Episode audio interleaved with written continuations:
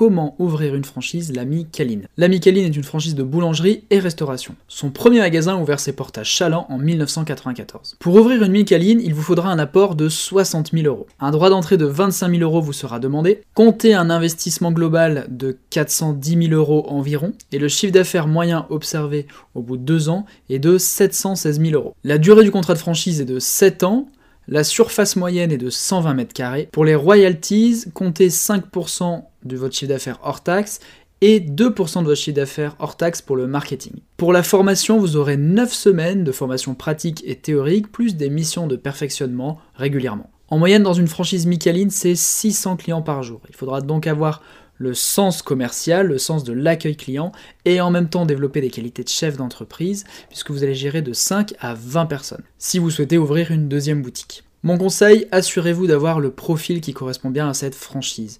Le réseau préfère avoir des personnes venant de la restauration, restauration rapide ou du commerce alimentaire par exemple. Mais ils sont ouverts à intégrer des candidats venant de tout horizon professionnel puisque leur formation est suffisamment complète pour pouvoir euh, vous assurer une bonne gestion de leur franchise. Point intéressant, des personnes seules ou en couple peuvent candidater pour ouvrir une franchise Michaelis.